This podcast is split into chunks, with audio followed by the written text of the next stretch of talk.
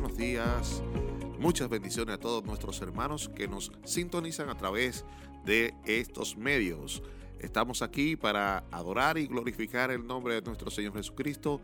Y qué bueno, qué bueno que estamos ya en una fase de, de, nuestra situación de pandemia que nos ha permitido de que avancemos a otro nivel.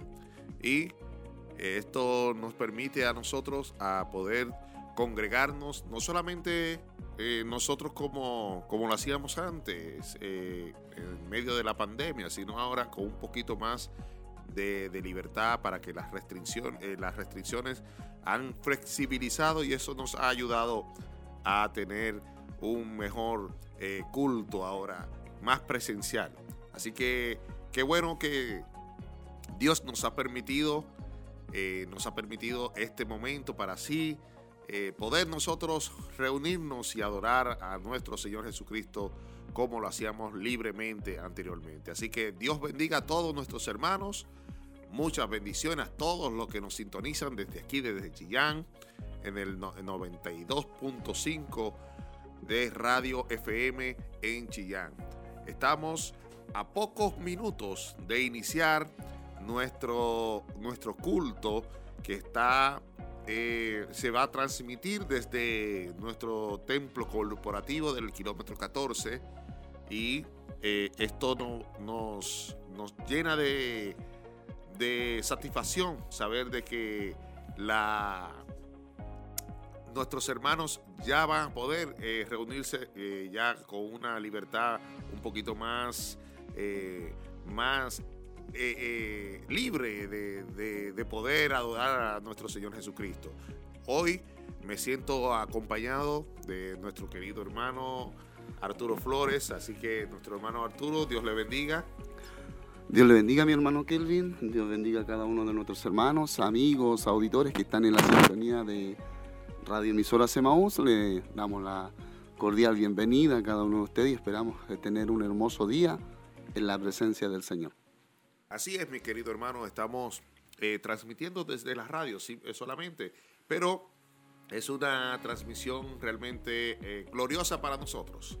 ¿Por qué? Porque sabemos que ya vamos a empezar a, tomar el ritmo que teníamos antes.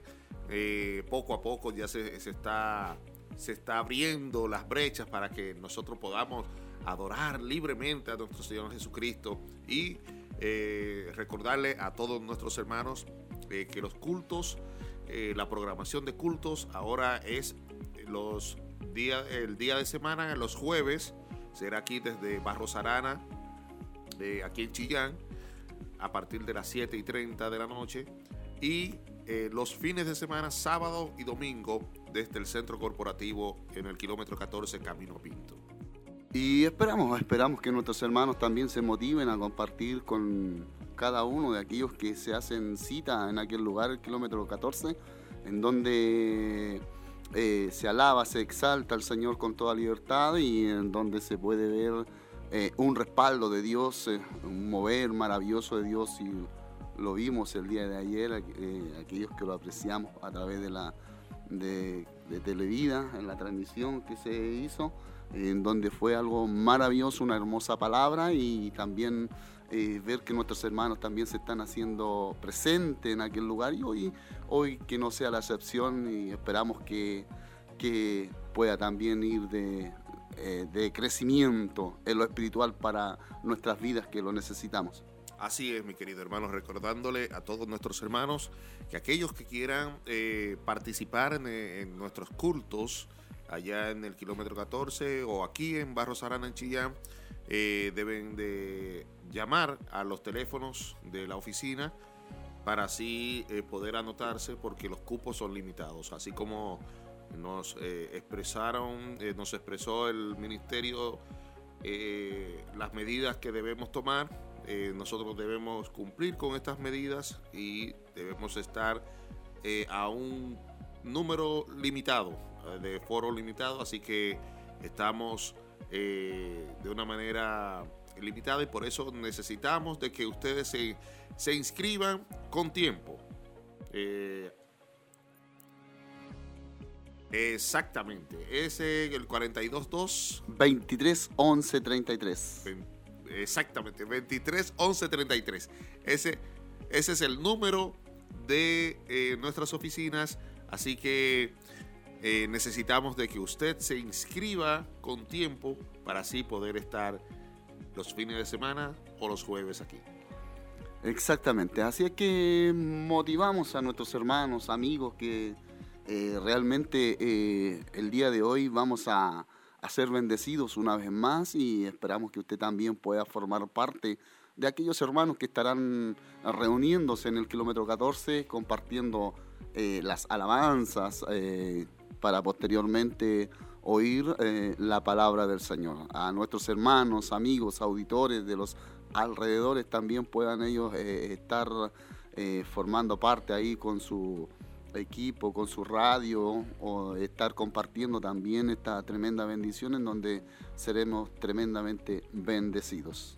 Así es, eh, recordarle a todos nuestros hermanos que nos están sintonizando de que puede ver este servicio a través de nuestras plataformas, a través de televida.cl, y Emaús.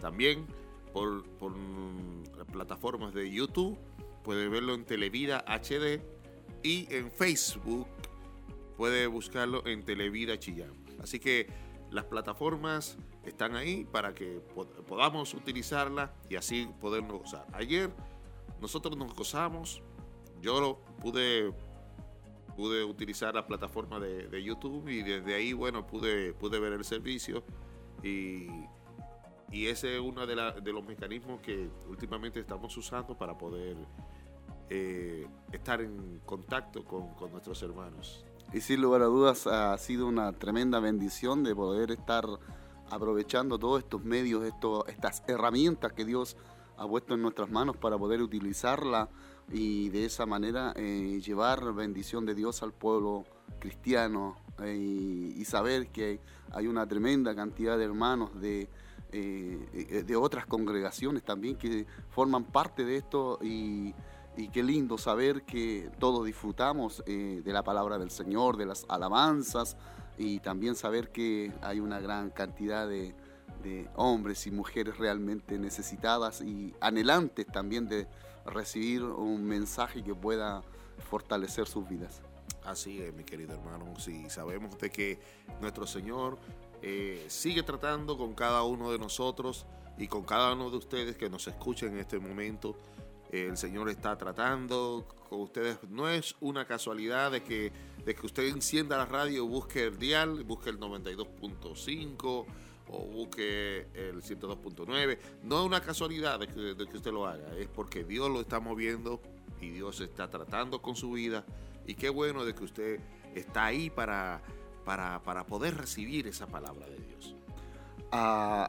A, este momento, en este momento eh, queremos, queremos motivarle que usted pueda comunicarse también si quiere formar parte de los cultos que se están realizando y que se están realizando en el kilómetro 14 usted puede comunicarse a la línea telefónica 42 2 23 11 33 y de esa manera usted, usted estará también eh, inscribiéndose, se le estará anotando y para que usted también pueda compartir junto, ah, junto a nuestros hermanos eh, de esos maravillosos cultos en donde eh, alabamos al Señor con toda libertad. Es un lugar espacioso en donde también con, eh, una limitación de, concurrentes y poder de esa manera también llevar a cabo esa hermosa transmisión, ese hermoso culto, los cánticos junto al grupo Renuevo y también, por supuesto, una hermosa palabra que Dios tiene para nuestras vidas. Y hoy queremos también motivarle, ya prontamente estaremos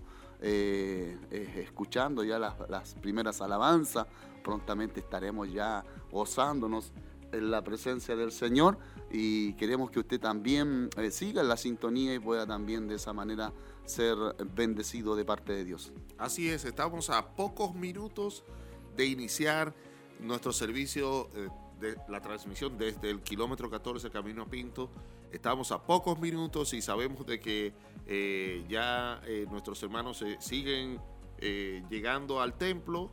estuve en comunicación hace unos minutos y, me dijeron que se sigue el, protocolo a, seguir de, los hermanos, se van anotando, van van pasando cada uno sus asientos, guardando siempre la distancia que, se, eh, se, permite realmente y ya estamos casi, casi en, el en el límite de, aforo como, como se, permitió para este fin de semana. Así que eh, si usted quiere participar y estar también ahí, comuníquese a través de nuestros teléfonos de oficina al 422 23 11 33. Exactamente. Así que llámenos. Yo estuve, yo me inscribí para el domingo, para hoy, para mi familia, hace, hace una semana atrás, eh, hace, bueno, eh, como el martes por ahí. Y me dijeron, está casi lleno, hermano. Así que si lo, si lo hubiese dejado para el viernes, para el jueves, seguro que no iba a encontrar. Bueno, el jueves no, no, pude, no pude encontrar cupo, así que imagínense. Así que hágalo temprano, mi querido hermano empiece a llamar ya desde a partir de mañana, comience a llamar y inscríbase, inscriba a su familia y, y bueno, gocémonos en el Señor. Esa es la idea, aprovechar el tiempo hermoso que Dios nos concede y de esa manera también estar compartiendo los cultos junto a nuestros hermanos. Eh, esperamos que usted también pueda comunicarse, esperamos que usted también pueda llamar para poder eh, estar inscribiéndose. Ya viene quizás los días ya están eh, algunos días, fin de semana, están ya eh, hermoseando en cierta forma y muchos hermanos van a querer estar también en los cultos, así que eh, estar aprovechando este tiempo que Dios nos está ofreciendo y poder compartir junto a, cada uno de nuestros hermanos ahí en el kilómetro 14, las alabanzas, la palabra del Señor y estar en coinonía, poder disfrutar de, de esa presencia maravillosa que fortalece nuestras vidas y es lo que necesitamos en este tiempo. Así es, hoy 11, domingo 11 de, julio del 2021, estamos casi al inicio de nuestro culto de celebración. Nuestro primer culto de celebración después de la pandemia. Realmente, eh, bueno, es una, una, bendición realmente poder tener e, estos cultos como lo teníamos antes, culto de celebración.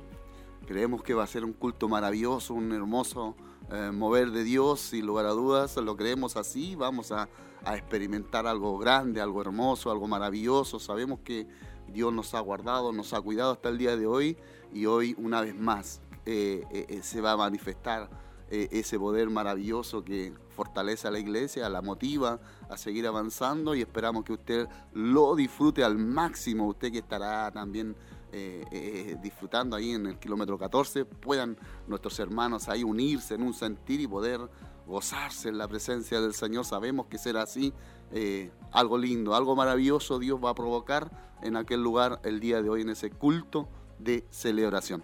Así es, mis queridos hermanos, así que estamos a pocos minutos y nuestros hermanos que siempre están conectados en las redes sociales, eh, no se quedan atrás, siempre envían su saludo y, quiero enviarle un afectuoso, eh, un afectuoso saludo a nuestra hermana Rosa Navarrete, que, siempre está ahí conectada y viendo las transmisiones. Nuestra querida hermana Rosa también nos envía, dice bendiciones, Dios bendiga, eh, buenos días, mis hermanos, Dios le bendiga. Nuestra hermana Rosa Navarrete, que siempre está ahí en sintonía. También nuestro hermano Mario Fuentes siempre está ahí conectado. También muchas bendiciones, querido hermano. Dios le bendiga también. Y así como nuestros hermanos se comunican, eh, envían sus saludos, eh, muchos de ellos ya están expectantes, anilantes a, poder disfrutar de este maravilloso culto de celebración. Las familias, los matrimonios, ahí los jóvenes, las señoritas estarán ahí también gozando de esta presencia maravillosa. Así es, mis queridos hermanos. Así que estamos a pocos minutos ya de, iniciar y en lanzar y así en lanzarnos allá con, nuestros hermanos en el kilómetro 14. Así que esté siempre atento porque en pocos minutos estaremos gozándonos en la presencia de nuestro Señor. es lo que anhelamos el día de hoy, es lo que el pueblo del Señor anhela, es que usted también pueda ser bendecido a través de lo que se realice en este culto de celebración y no se desconecte, no se desconecte para nada, aproveche todo este tiempo hermoso en la presencia de Dios y poder de esa manera también disfrutar de las alabanzas junto al grupo Renuevo para luego eh, oír la palabra del Señor. Así es, así nos vamos a enlazar eh, con nuestros hermanos de allá desde el Templo Corporativo, kilómetro 14, camino a Pinto. Yo quiero que usted lo proclame con nosotros y diga porque para siempre es su misericordia. Dice, alabada a Jehová porque Él es bueno. Porque para siempre es su misericordia. Alabada al Dios de los dioses. Porque para siempre es su misericordia. Alabad al Señor de los señores. Porque para siempre es su misericordia. Al único que hace grandes maravillas. Porque para siempre Aleluya. es su misericordia. Al que hizo los cielos con entendimiento. Porque para siempre es su misericordia. Al que extendió la tierra sobre las aguas. Porque para siempre es su misericordia. Al que hizo las grandes lumbreras. Porque para siempre es su misericordia. El sol para que señoree en el día. Porque para siempre es su misericordia. La luna y las estrellas para que señoreasen en la noche. Porque para siempre es su misericordia. Puede decirle usted al que pastoreó a su pueblo por el desierto, porque para siempre es su misericordia. Él es el que nuestro abatimiento se acordó de nosotros. Porque para siempre es su misericordia y nos rescató, dice su palabra, de nuestros enemigos. Porque para siempre es su misericordia el que da alimento a todo ser viviente. Porque para siempre es su misericordia. Y por último, digámoslo todos juntos, alabad al Dios de los cielos. Porque para siempre es su misericordia. Aleluya, de un aplauso. Porque para siempre, para siempre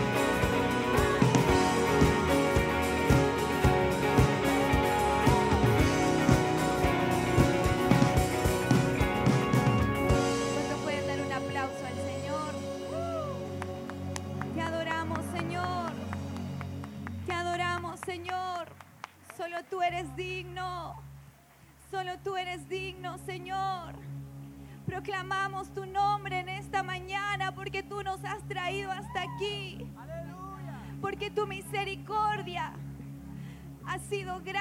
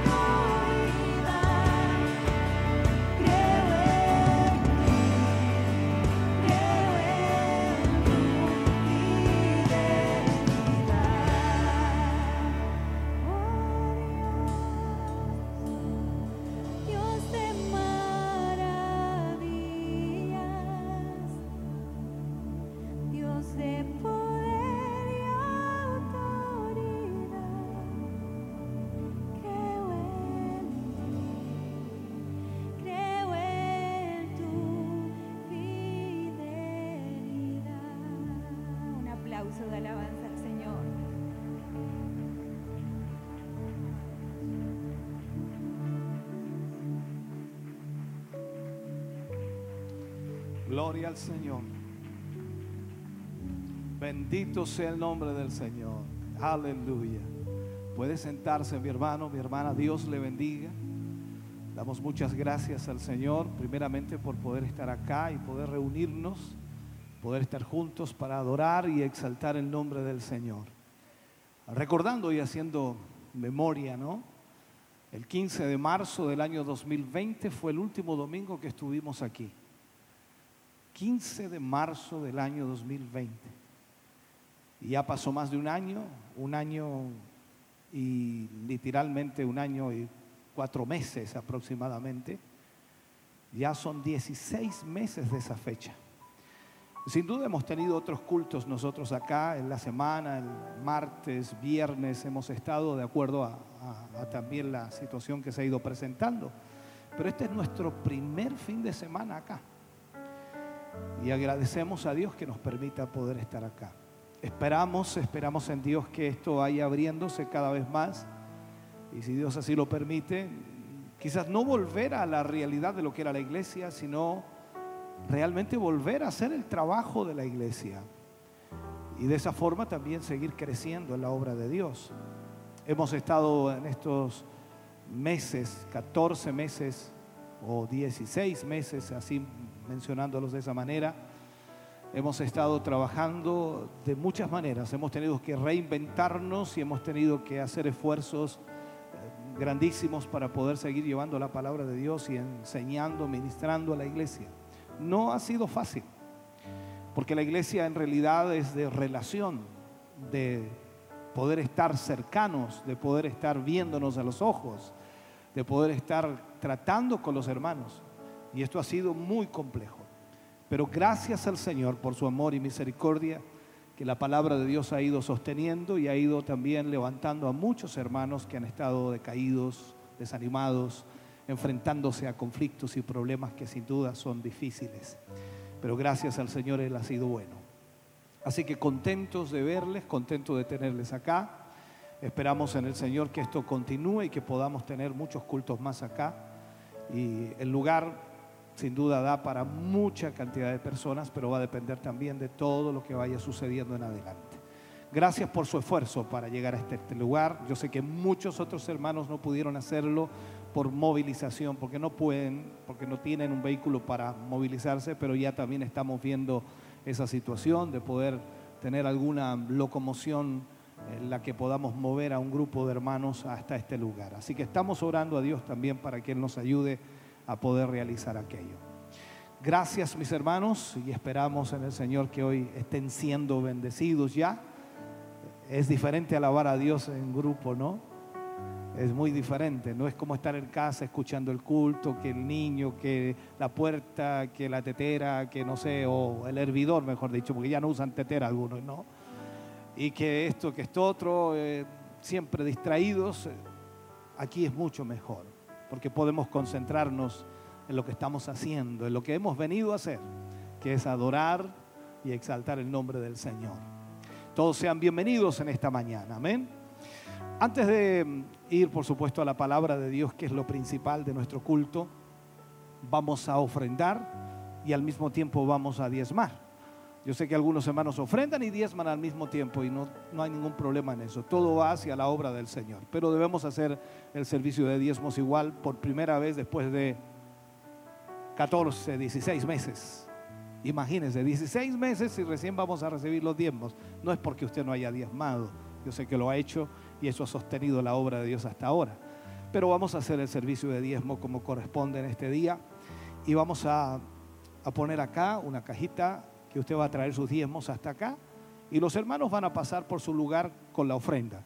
Usted sabe que hay dos maneras de ofrendar.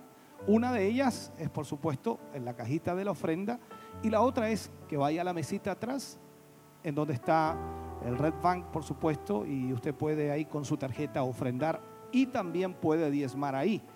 Ya, el diezmo no es un, un secreto en esto, porque va para la obra de Dios, así que no hay problema en eso. Lo importante es que usted pueda hacerlo. Tiene la opción de hacerlo a través del Red Bank o también traer su sobre de diezmo y depositarlo en la cajita aquí adelante. Canta el grupo Renuevo al Señor y, sí, y por supuesto hacemos este servicio como corresponde y luego estaremos orando por las ofrendas y estaremos orando también por los hermanos que han diezmado. Amén. Cantamos al Señor. Dios ama al dador alegre.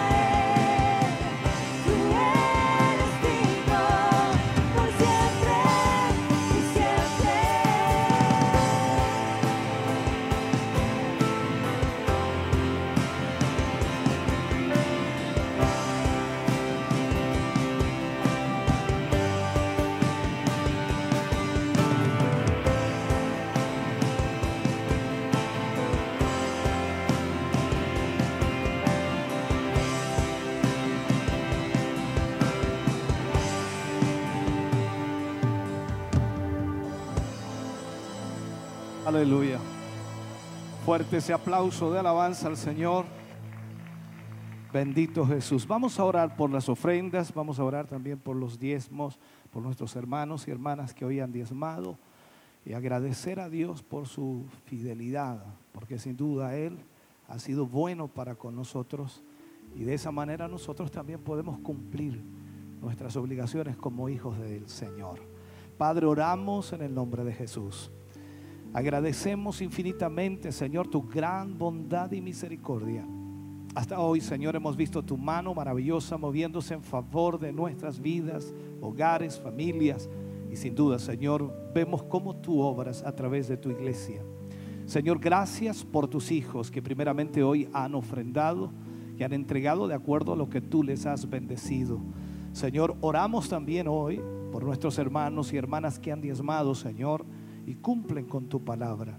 Yo te ruego, Señor, abre ventanas en los cielos, derrama bendición hasta que sobreabunde, Señor. Sea tu gracia y tu gran misericordia sobre ellos. En el nombre de Jesús, Señor, te pedimos una bendición maravillosa para ellos.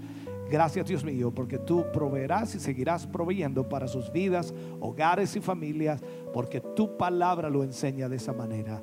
En el nombre de Jesús, trae tu bendición sobre tu pueblo, sobre tu iglesia, para la gloria de Dios. Amén. Y amén, Señor. Ese aplauso es de alabanza para el Señor. Dios les bendiga, mis hermanos. Muchas gracias. Gloria a Dios. Aleluya. Vamos a ir a la palabra de Dios en esta mañana.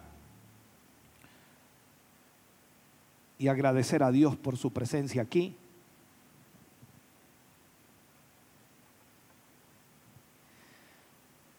Es bueno poder adorar a Dios, es bueno poder exaltar al Señor y también es bueno recibir palabra de Dios. Creo que es también importantísimo que nosotros recibamos palabra del Señor. Vamos a ir al libro de Hechos, capítulo 4, versículo 31. Hechos capítulo 4, versículo 31.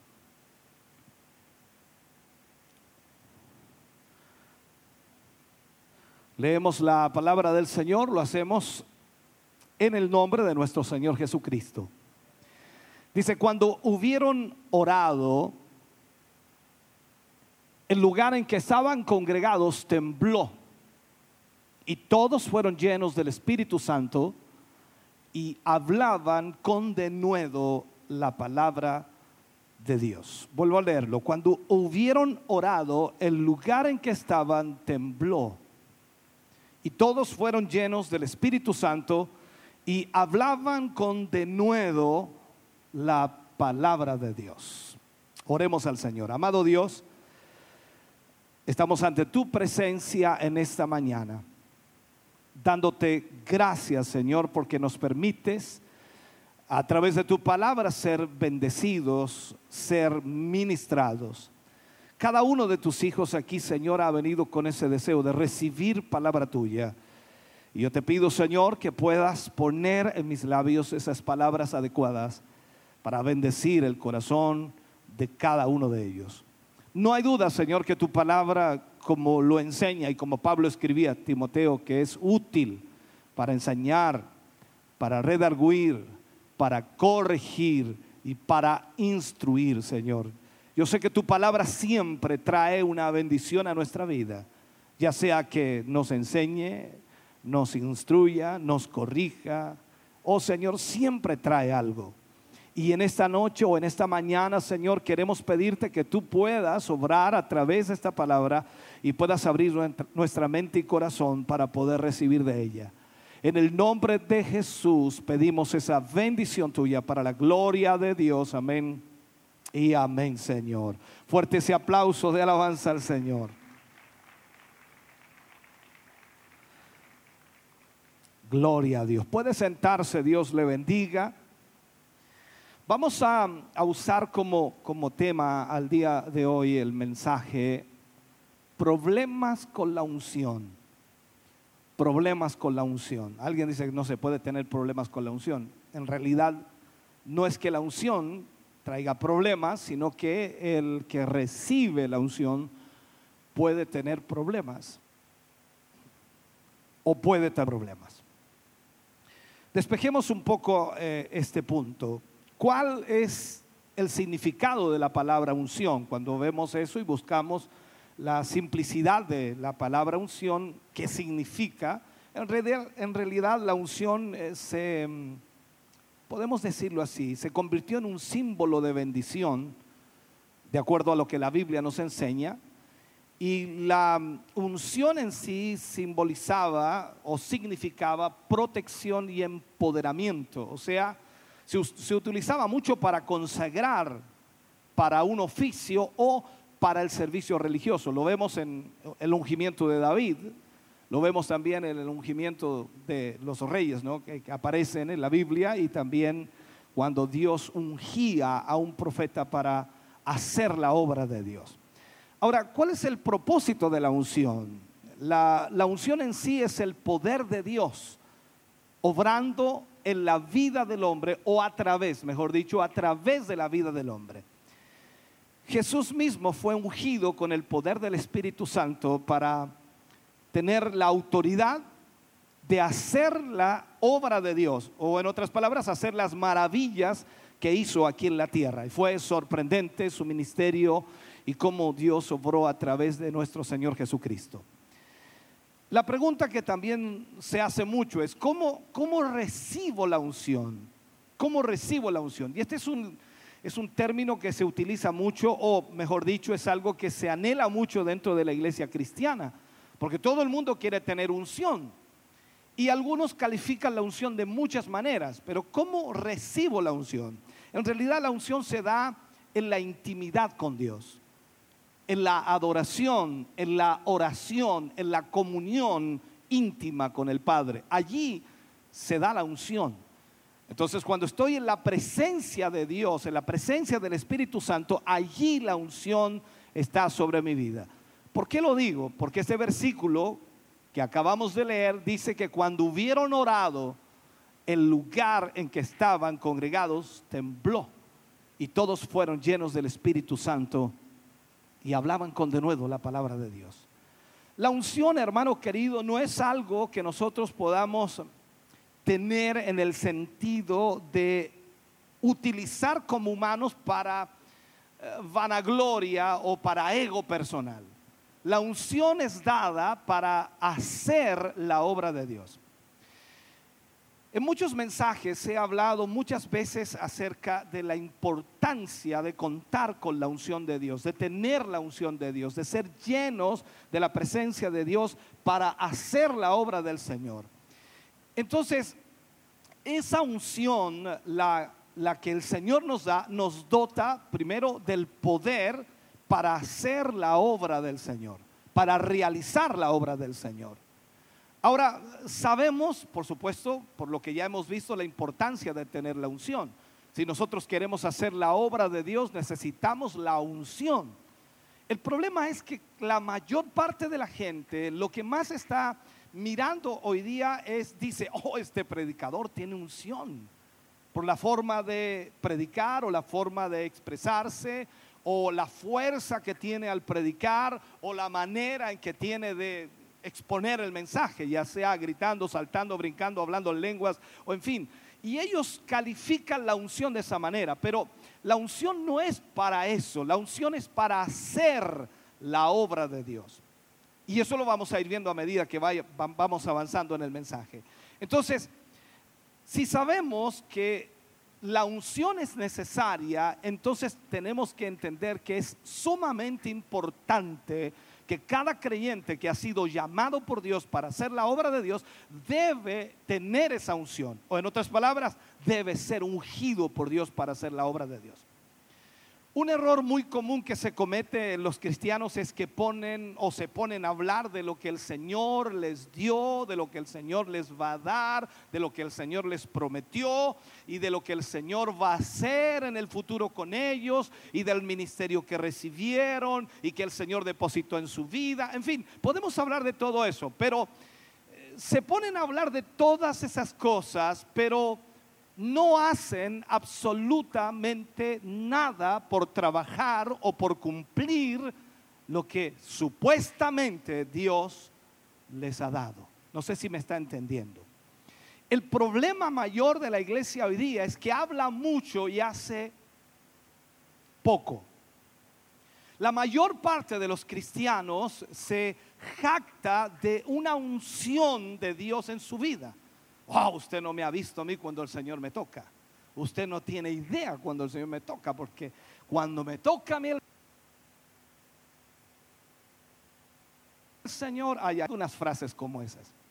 Entonces, el punto es que la unción no es un asunto de ego personal, sino la unción es para hacer la obra del Señor.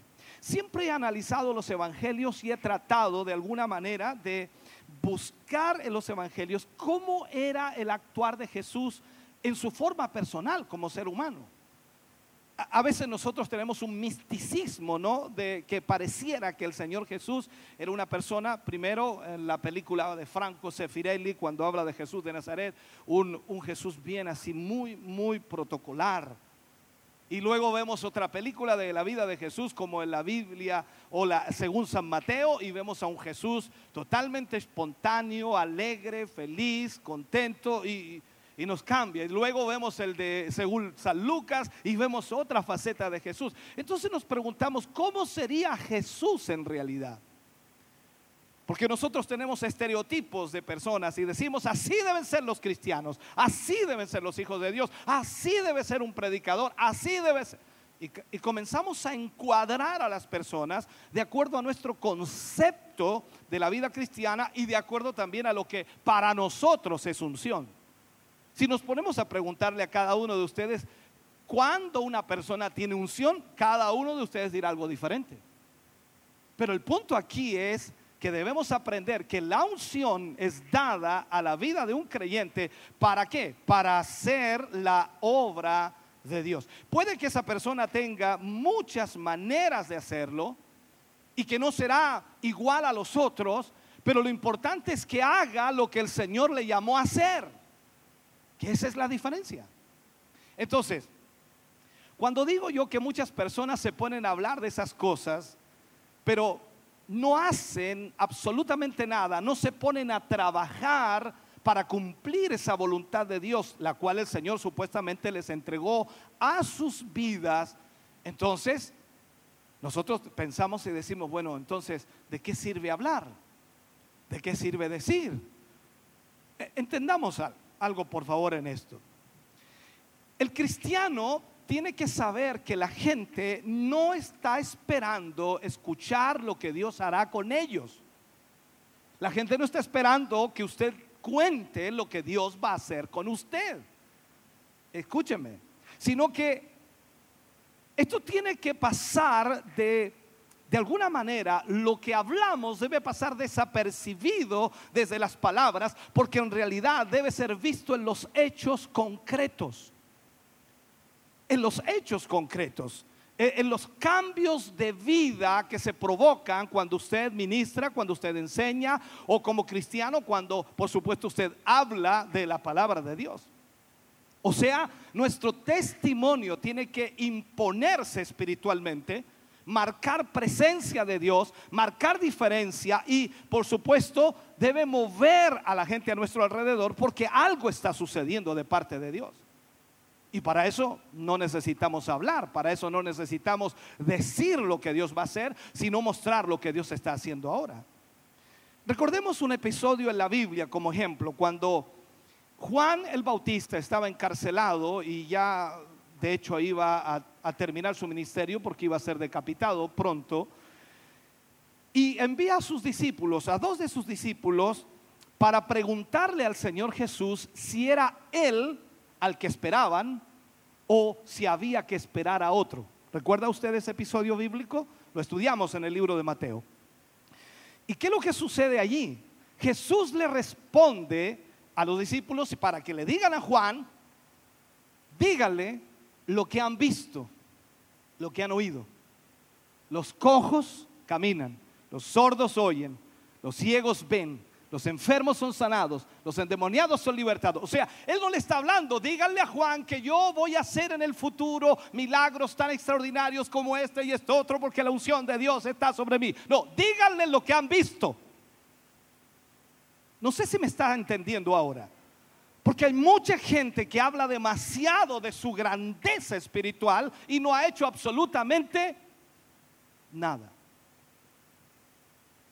A veces me encuentro con gente que es más osada que yo el decirlo. y ellos dicen, ¿y, este a quién le ha ganado? No sé si ha escuchado esa frase usted. En Santiago se, se utiliza mucho esa frase porque allá son medio así, son... Bueno, no voy a hacer eso.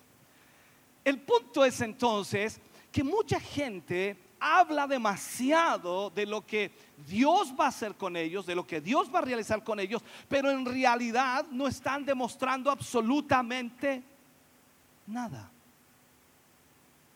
Esto es igual que, no sé, poner un ejemplo ¿no? en el matrimonio. El esposo pasa la vida diciéndole te amo, te amo, te amo, y nunca lo demuestra. Las palabras se las lleva el viento. Y en esto debemos entender nosotros también que corresponde que nosotros hagamos lo que Dios nos ha llamado a hacer.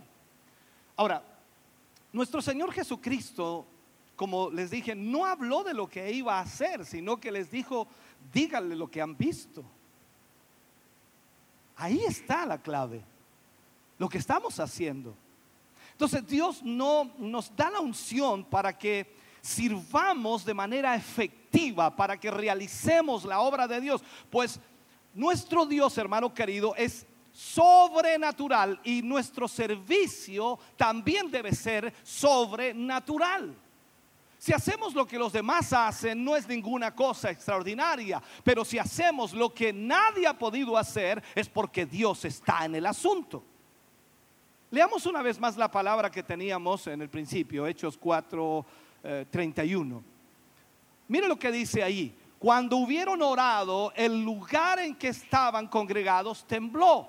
Yo sé que no estaban pidiendo que temblara, pero estaban orando a la presencia de Dios. Y tiene que haber sido una oración extraordinaria, no como esas oraciones que nosotros hacemos. No, no, no, no, una oración con fuerza, una oración con unción, con poder. Y lógicamente cuando terminaron de orar, el lugar en que estaban orando tembló. Inmediatamente todos fueron llenos del Espíritu Santo y hablaban con denuedo la palabra de Dios. O sea, recibieron el Espíritu Santo, la unción de Dios sobre ellos. ¿Para qué? Para que hablaran con denuedo la palabra de Dios. Yo a veces le digo a algún hermano, hermano, ¿fuiste bautizado en el Espíritu Santo? Sí, pastor, ¿y qué estás haciendo? Nada. ¿No le has hablado a nadie de Cristo? No, es que no he tenido tiempo. Oh, este es un problema serio en la iglesia hoy día, ¿no? Hay gente que quiere ser llena del Espíritu Santo. ¿Para qué? Ah, mírenme, mírenme, fui lleno.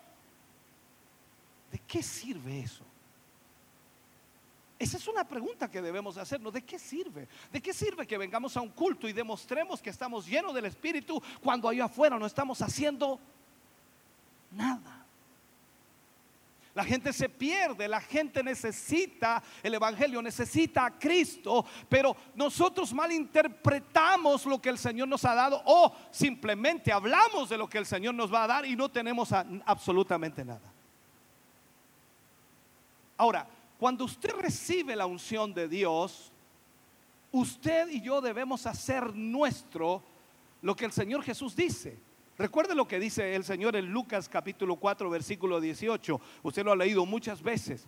Él dice, el Espíritu del Señor está sobre mí. El Espíritu del Señor está sobre mí. Sigo solo.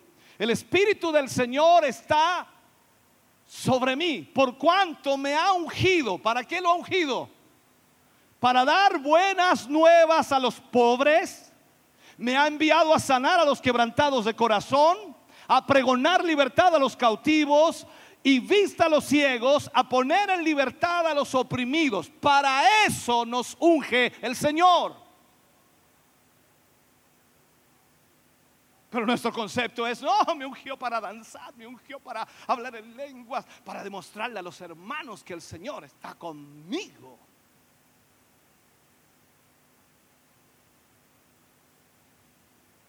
Cuando predicamos el Evangelio, cuando predicamos la palabra de Dios y vamos introduciéndonos cada vez más en la palabra de Dios, nos vamos dando cuenta y al mismo tiempo aprendemos que la unción puede definirse como Dios a través de la carne realizando obras que la carne no puede hacer. Dios a través de un hombre o de una mujer realizando la obra que el hombre o la mujer no puede hacer. Eso es unción. Hacer lo que todos hacen no es unción. Gritar, saltar, brincar, hacer muchas cosas, no digo que esté mal, no digo que esté mal, pero eso no es unción. Entonces, Dios ejecuta acciones que solo Él puede realizar. Por eso es un Dios sobrenatural. Y cuando Dios obra en la vida de un hombre, en la vida de una mujer o en la iglesia misma, Dios hace cosas sobrenaturales. Y las hace a través de usted y a través de mí, que nos ha ungido para hacer aquello. Recuerde lo que dice Pablo en 2 de Corintios 4:7. Ayer hablábamos de ese versículo Dios ha puesto este tesoro en vasos de barro para que la excelencia del poder sea de quién? De Dios y no de nosotros. O sea, todo lo que usted haga bajo la unción de Dios no es algo que usted pueda hacer. Sin la unción usted no puede hacer nada. No sé si entiende. Solo la unción de Dios puede llevarle a hacer algo extraordinario, algo sobrenatural. A ver si pueden ponerme de repente un amén ahí. Un aleluya. Porque yo entiendo, hemos perdido el training. Hace tanto tiempo que no estamos en la iglesia que están ahí sentados y no hayan que hacer. Dice, ¿qué hago ahora? Tráeme un tecito, porque en la casa sí lo hacen, ¿no? Voy al baño y vuelvo. Y vuelven a la mitad del mensaje. ¿Qué dijo? Eh, no te puedo explicar porque no, no le entendí. Este es nuestro problema. Entonces, volver a la realidad de iglesia cuesta. Ah, eh, con esto que he dicho ya hasta ahora, eh, un año y medio atrás, ustedes brincaban. Pero ahora es difícil, ¿no? Hay que volver de nuevo al training. Entonces, un amén ahí, un aleluya. Aplausos. Eh, ¿Qué sé yo? No sé. Es para reactivarlos, no es para que me, me aplaudan a mí, es para reactivarlos. Ahora, cuando vemos la palabra de Dios, hermano querido, vemos entonces que el Señor nos muestra para qué es la unción. Y la unción es para hacer la obra de Dios. Eh, claro, alguien dice, pero no, yo, yo, quiero ver la gloria de Dios. ¿Cómo vas a ver la gloria de Dios si no, no, no, no estás usando la unción que Dios ha puesto en ti? La gloria de Dios la vamos a ver cuando, cuando nosotros usemos la unción que Dios ha puesto en nuestras vidas para ver obras sobrenaturales. Y tú vas a ver allí la gloria de Dios. ¿Por qué? Porque es imposible que ese hombre o esa mujer haga lo que él hizo. Porque solo Dios lo puede hacer. No hay más. Y esa es la realidad. Entonces, aprendemos por la palabra de Dios que ser ungidos por Dios no es solo ser elegido, sino también ser investidos de poder para realizar, por supuesto, la tarea o para ocupar una, una posición en la cual Él nos ha llamado en su obra. Si Dios nos llama, entonces nos ungirá para poder cumplir la función que Él nos está llamando a hacer. Como dijimos entonces, eh, eh, la, unción es el espíritu y el poder de Dios para de alguna manera servir a este mundo, o mejor dicho así, hacer la obra de Dios en este mundo. Yo sé que muchos no creen en el poder de Dios y cuesta a veces eh, hablarle a gente que no cree en el poder de Dios. Pero debemos entender esto. Si hay gente que no cree en el Evangelio, ¿cómo creerán? viendo lo sobrenatural de Dios. Porque eso no tiene otra explicación. Hasta los médicos, ¿en cuántos casos usted ha sabido que hay médicos que han dicho, no, este, esta persona está para morir, eh, mejor que vaya a descansar a casa, está desahuciada, no hay nada más que hacer por él? Aquí se necesitaría solo un milagro. Ellos mismos lo dicen. Se va la persona a casa, llega un pastor, llega un hermano, ora por él, se sana y después el médico le dice, pero esto es un milagro. Viendo la obra de Dios, sin duda la gente puede ver la mano de Dios allí. Ahora, muchos cristianos lamentablemente no creen esto. Eh, La mayor parte de los cristianos pasa su vida cristiana viniendo a la iglesia solo para que el Señor le ayude. Eh, Tengo problemas, el Señor me ayuda. Eh, Estoy enfermo, el Señor me sana. El Señor me, me fortalece, el Señor me abre puertas, el Señor me da un trabajo, cuida a mi familia, por eso yo voy a la iglesia. Pero esto tiene que ser más allá de eso. Si Él nos ha llamado, si Él nos ha escogido, anoche lo decía a este punto, y les hablaba a los hermanos y les decía que si el Señor lo hubiera salvado solamente para salvarle, ya se lo hubiera llevado. ¿Para qué va a seguir estorbando aquí? o sea, si el Señor lo salvó solo para salvarlo, entonces se lo lleva. Pero el Señor lo salvó y aparte de eso quiere que usted demuestre que esa salvación es real y genuina a través de la unción de Dios, haciendo la obra de Dios, haciendo cosas sobrenaturales por el poder de Dios. Yo creo que Dios puede sanar a los enfermos. Yo creo que Dios puede libertar a los endemoniados. Yo creo que Dios puede resucitar a un muerto. Yo creo que Dios puede alcanzar a todo el mundo con el Evangelio porque es el poder de Dios que lo hace y no soy yo ni tú, sino solamente la unción de Dios lo hará a través de tu vida. Ahora, aunque muchos no crean esto, sabe, es increíble. Jesús nos ha dado la misma presencia del Espíritu Santo que él tuvo. La misma presencia, ese mismo Espíritu Santo que estuvo en Jesús está en ti y está en mí. La duda que me queda es por qué no hace lo mismo que hizo con Jesús. Entonces aquí hay un problema, algún problema hay. Seguramente el Espíritu Santo debe estar cansado. No, el problema eres tú y soy yo. Nosotros somos el problema. La, la escritura dice, el que en mí cree, lo dice Juan 14, 12, el que en mí cree, las obras que yo hago, Jesús hablando, él las hará también. ¿Me estás oyendo? El que en mí cree las obras que yo hago, él las hará también. Y aún mayores hará porque yo voy al Padre.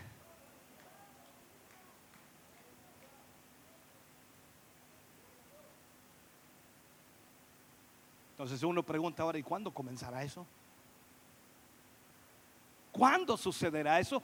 Debemos entender que el mismo Espíritu Santo que estaba en Jesús está en nosotros. El mismo poder que tenía Jesús lo tenemos nosotros. Entonces, hermano querido, si el Señor Jesús dice que las obras que Él hizo también las haremos y aún mayores, hermano, ¿qué estamos esperando para hacer la obra de Dios, para hacer lo que Dios nos ha pedido? Somos un poco eh, incrédulos. Ah, Hay mucha gente que me ha dicho, mi pastor sabe que me, me llamaron para que fuera a orar por una persona, pero no me atreví. ¿Y por qué, hermano? ¿Y, y si no se sana? ¿Te imaginas al Señor Jesús cada vez que oraba por los enfermos preguntándose y si no se sana? Él nunca se preguntó eso. Él simplemente oraba. Él reprendía a los demonios y los demonios tenían que irse.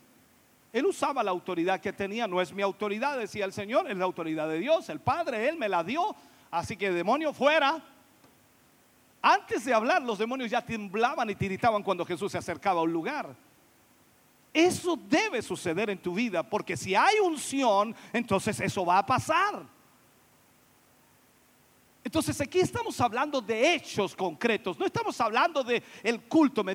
Nosotros acostumbrados en la iglesia a ver moveres de Dios, moveres de Dios, decimos nosotros, moveres de Dios, avivamiento, y la gente danzando, hablando lenguas, unos ungiendo a otro, otros acá, los sacan adelante, los sacan para atrás, qué sé yo, y todo ese tipo de cosas. Eso decimos extraordinario, la gloria de Dios, y después cuando los vemos afuera, cualquier mundano, hermano. Entonces uno dice, ¿qué, pasó aquí? Eh, Es que la unción estaba en el templo. No, la unción va contigo a donde tú vas. Tú eres creyente, cristiano, donde quiera que estés, porque la unción está en ti. Y donde quiera que vayas te vas a encontrar con situaciones que son imposibles, pero ahí lo imposible para ti es posible para Dios y Dios puede obrar a través de tu vida.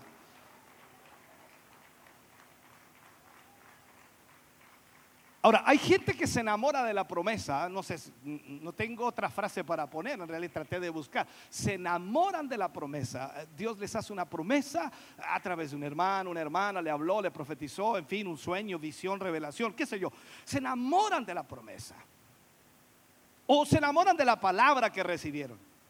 Entonces hablan y hablan y hablan y hablan de lo que Dios les habló, de lo que Dios les dijo, de su don que el Señor les entregó, el talento, la promesa, o qué sé yo, el ministerio que Dios les tiene. Y de vez en cuando ponen por obra algo de eso, pero no avanzan hacia la promesa. Y este es un problema que existe, por eso digo problemas con la unción.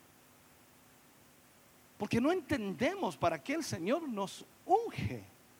Equivocamos el camino. ¿Cuánta gente hoy no, no asiste a la iglesia? Bueno, en, este, en esta pandemia algunos dicen, bueno, no se puede congregar, pero hay que hacer esfuerzo. Es que hay cupos limitados. Bueno, yo me, me- me agarro un cupo. Voy a la iglesia, aunque hayan cupos limitados, me lla- llamo temprano y si se abren las inscripciones a las 6 de la mañana, a las 5 estoy llamando. Porque yo quiero estar ahí. No, pero oye, casi hay que rogarle, hermano, usted podría ir al culto hoy día, hay cupos. No, hoy día no puedo. Hoy día juega Argentina.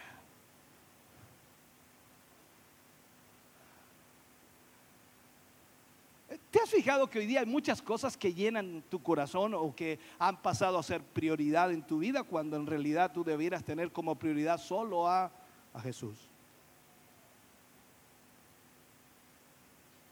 Esta es la realidad, hermano. Entonces hemos perdido eh, esa comunicación con el Señor. Dime si no, cada vez que te arrodillas a orar, de- de- de- del 100% de tus oraciones, que me imagino que deben ser muchas, pero del 100% de tus oraciones, ¿en cuántas de ellas le dices, Señor, ayúdame a hacer tu obra? O ayúdame a hacer lo que tú me has llamado a hacer. No, casi el 100% de nuestras oraciones, Señor, mira, tengo este problema, tengo esta dificultad, mira, me duele aquí, me duele acá, que esta situación en el trabajo, que el jefe, que el patrón, que la plata, que el sueldo, que esto otro, que me duele, que me... Ay, Señor, un listado increíble de puros problemas para el Señor. Y nunca nos arrodillamos para decirle, Señor, yo quiero hacer tu voluntad, aunque me esté muriendo de hambre. ¿Lo dije fuerte eso? No, no. Pero siempre ponemos nuestros problemas en primer lugar. Entonces a veces pensamos que la unción, la unción se vislumbra aquí en el templo cuando la gente adora. Oh, la unción del coro, la unción de los hermanos, la unción del predicador. Y si no sientes nada, dice, ah, estuvo mal. No andaba ungido hoy día el pastor, no, no andaba ungido hoy día el coro, no sé qué pasaba. Ese es nuestro problema. Cuando el Espíritu Santo de Dios está en nosotros, porque usted entiende, yo entiendo también y por la palabra, usted ha sido sellado con el Espíritu Santo de la promesa. Todos los que están aquí tienen a Cristo en su vida han sido sellados con el Espíritu Santo de la promesa. Segundo paso, cuando usted es sellado, está apto para ser llenado del Espíritu Santo. Ahora va a requerir de su esfuerzo, de su búsqueda, de su anhelo, de su deseo de ser lleno del Espíritu. Muchos aquí ya han sido llenos del Espíritu Santo. Entonces la unción de Dios está corriendo, está fluyendo en todo su cuerpo. Y lo único que tienen que hacer es hacer la obra de Dios para que Dios entonces se glorifique a través de su vida y la gente glorifique el nombre del Señor y diga, esta gente evangélica es especial, esta gente evangélica no le entran balas, esta gente evangélica no se decae, no se derrumba, esta gente evangélica tiene algo y ese algo se llama Jesucristo que obra, que mueve nuestra vida y que nos lleva hacia adelante. Uh, Señor. Eso usted lo tiene.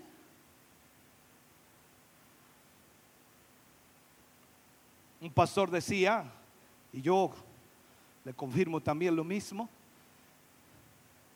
él decía, me encanta cuando hay casos difíciles. Otro pastor le preguntaba, ¿y por qué? Porque ahí es donde más Dios obra. Eh, cuando son fáciles para nosotros, un dolor de cabeza, dice, tómese una dipirona, tómese una aspirina, qué sé yo lo que se tiene que tomar. Pero el punto es que es fácil. Pero cuando son difíciles, ahí si no obra Dios, no hay caso. Entonces él dice, eso me gustan, porque ahí se ve la mano de Dios. Algunos de los casos difíciles no le gustan. Eh, empiezan con sus preguntas, dice, eh, tengo un familiar que está enfermo. ¿Qué edad tiene?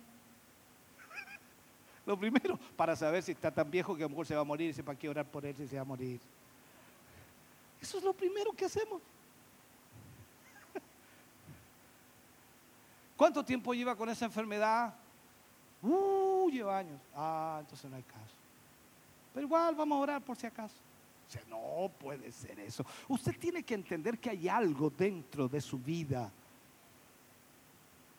y está en cada creyente, en cada cristiano que ha sido lleno del Espíritu Santo, está esa unción. El Espíritu Santo de Dios está allí obrando, esperando quizás que usted lo tome en cuenta y le permita obrar a través de usted. ¿Me está escuchando? Entonces hay mucha gente que hoy día habla mucho de lo que supuestamente tiene, pero no se ve reflejado en la realidad. Entonces cuando usted se encuentra con gente que habla de tantas maravillas y no ve nada, eso se ve mucho hoy. Por eso me encanta lo que Jesús hace en el ejercicio real del ministerio. Díganle a Juan lo que han visto. Por eso también Pedro responde de esta manera. No podemos dejar de hablar lo que hemos visto y oído. Mucha gente lamentablemente no ha visto nada, no ha ido, no ha ido nada y habla demasiado. Entonces hay que tener cuidado. Ahora, mucha gente que tiene supuestamente mucha unción, y yo no voy a discutir si la tiene o no la tiene, pero en los hechos es donde se ve si la unción está allí o no. A veces me ha tocado hablar con algunos hermanos y me ha tocado eh, escucharlos y uno trata de guiarlos, trata de dirigirlos y le hace algunas preguntas como líder, le, hago algunas preguntas y ellos se enojan porque no quieren ser cuestionados, porque ellos no, no quieren que el pastor los interrogue, o sea, o sea, usted duda de lo que le estoy diciendo. Pero a veces, hermano querido, uno trata de guiar a las personas que no sacamos nada con hablar mucho. Demostremos. Esta es una realidad. Mucha gente se ha descarriado después de haber sido supuestamente un gran hombre de Dios, una gran mujer de Dios, un tremendo predicador, un tremendo maestro. Se han descarriado y han abandonado la iglesia. Otros se van porque no se les permite tener supuestamente un lugar relevante dentro de la iglesia. A veces no, yo llevo mucho tiempo aquí, no me han dado lugar, no me, no me han entregado ningún cargo, no me han entregado ninguna responsabilidad, así que yo me voy. Pero si la unción de Dios está en ti, va a demostrar que tú tienes la capacidad para aquello.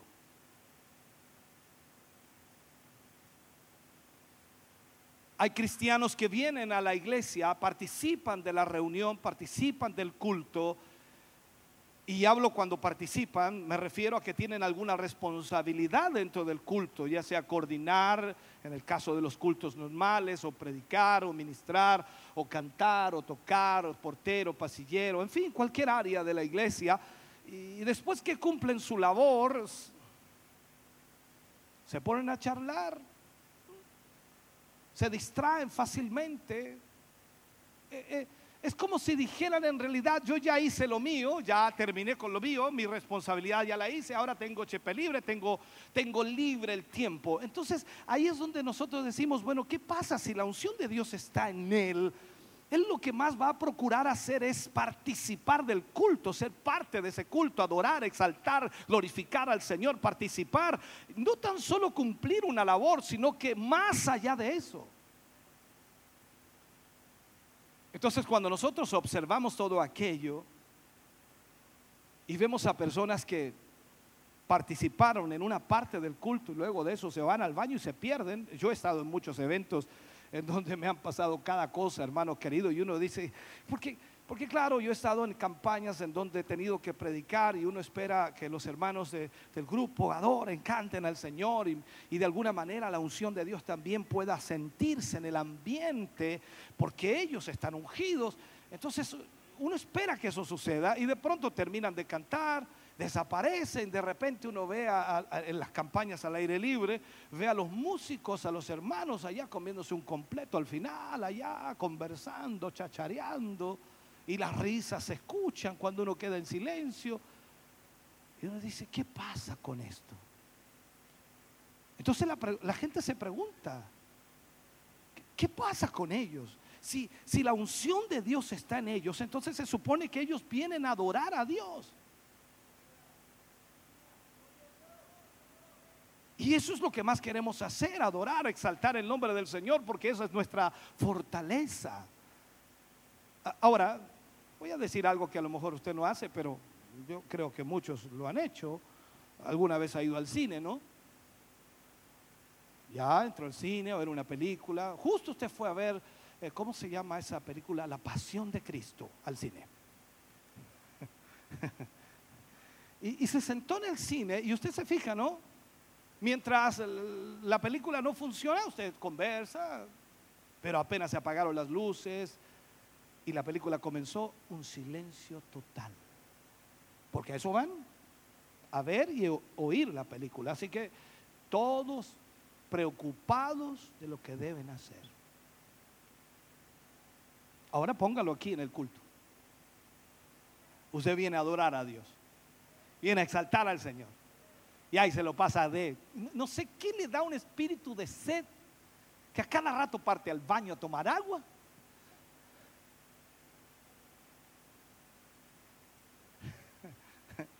Me salí un poco del tema, ¿no? Pero esto tiene que ser así. Eh, entendamos, por favor. A veces hablamos tanto de la unción. Yo me he encontrado con tantos hermanos que son tan ungidos que quedo así chiquitito yo al lado de ellos. Uy, la experiencia tremenda que han tenido estos hermanos, extraordinaria. Y cuentan y cuentan y cuentan. Ya no se soñé que tuve una visión.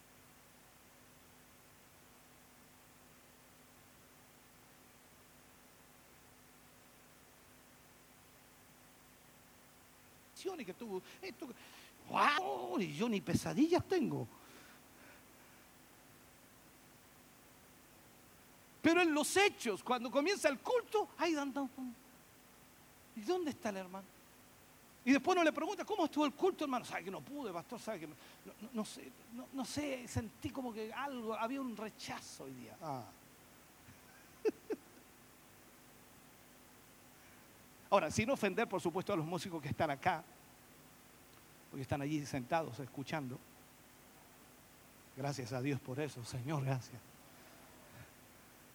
Y, ayer incluso uno de los músicos era la única que decía amén allá atrás. Él, ah, amén, amén. La única que escuchaba decía amén. Y los demás todos callados.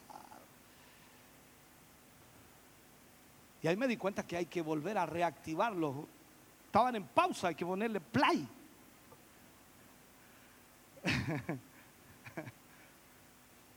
Entonces, eso pasa muchas veces en las iglesias y la gente malinterpreta la unción porque piensan que la unción es el aleluya y todo ese tipo de cosas. Entonces, oh, la unción que tiene este. La malinterpreta. La unción es hacer la obra que Dios nos ha llamado a hacer. La unción va más allá de un mensaje, la unción va más allá de una prédica, la unción va en los hechos concretos que se realizan en la obra de Dios. Un pastor no se mide por la forma de predicar, sino por la forma de llevar la obra de Dios adelante. Porque si vemos a Jesús, hermano querido, ¿quién puede pensar que Jesús predicaba mal? ¿Quién puede pensar que Jesús no hablaba bien? Era extraordinario, sin embargo lo abandonaron todos. Pero entendamos, ¿a qué venía Él? A morir en la cruz. Ese era el propósito esencial. Y Dios lo ungió para qué? Para que sanara a los enfermos, libertara a los endemoniados, no para formar literalmente un grupo de gente seguidora. Sus discípulos era suficiente. Después de ahí ellos tendrían la misión y la labor de formar la iglesia. Y esa es la labor que nosotros tenemos hoy. Formar la iglesia. Entonces a veces algunos hermanos me dicen, pastor, usted debiera predicar un mensaje lleno de unción. Yo le digo, ¿qué me está diciendo que lo predico sin unción? No, no, no, no, no, no, no, es que usted predicaba antes. Córtala con eso, le digo yo, sí. Mira, comencé a los 27 años, hoy día tengo 54 años, ya voy a cumplir 55, el 2 de agosto, paso la cifra. Y y lógicamente todo este proceso he madurado, he crecido, he entendido, he profundizado. hermano querido, ¿qué quieres que, que, siga predicando igual como predicaba antes cuando en realidad hay muchas cosas que antes no entendía? Entonces cuando la palabra de Dios nos va mostrando lo que debemos hacer y salimos de nuestra mentalidad en el sentido de que creemos y pensamos que todo lo que vamos a decir es de Dios, cuando en realidad muchas cosas son nuestras, entonces tenemos que tener cuidado. Tenemos que tener cuidado.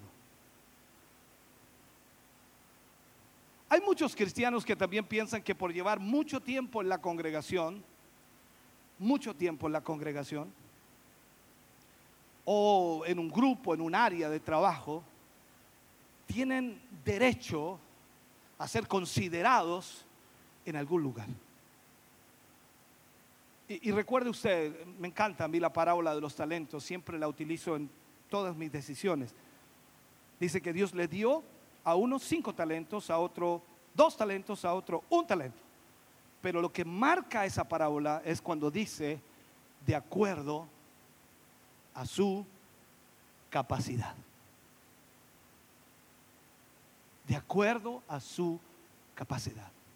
O sea, debe haber una demostración de capacidad para ejercer, para ejecutar, para realizar la obra de Dios. Eso es importante.